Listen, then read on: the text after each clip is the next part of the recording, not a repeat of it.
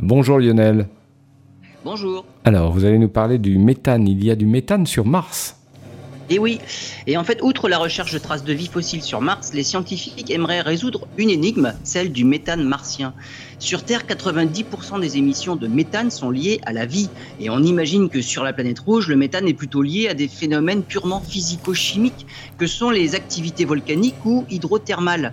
Ce sont les rovers qui arpentent le relief de Mars qui ont été témoins d'émissions de méthane, ce qui a motivé les Européens à envoyer en orbite la sonde TGO pour Trace Gas Observer, capable de mesurer en fait des niveaux de méthane dans l'atmosphère 10 à 100 fois plus faibles que ce que voient les rovers au sol.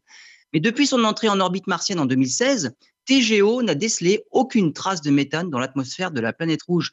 À la place, et aux longueurs d'onde qui correspondent à la signature du méthane, elle a découvert de l'ozone et du dioxyde de carbone. Cet étonnant résultat creuse encore un peu plus l'énigme du méthane martien. En revanche, il ouvre une nouvelle voie pour l'étude de la répartition de l'ozone et du dioxyde de carbone dans l'atmosphère de Mars. Compte tenu de son importance sur Mars, Vénus et même la Terre, la détection du dioxyde de carbone dans le spectre infrarouge permettra de faire un bilan sur ses conséquences énergétiques sur les planètes.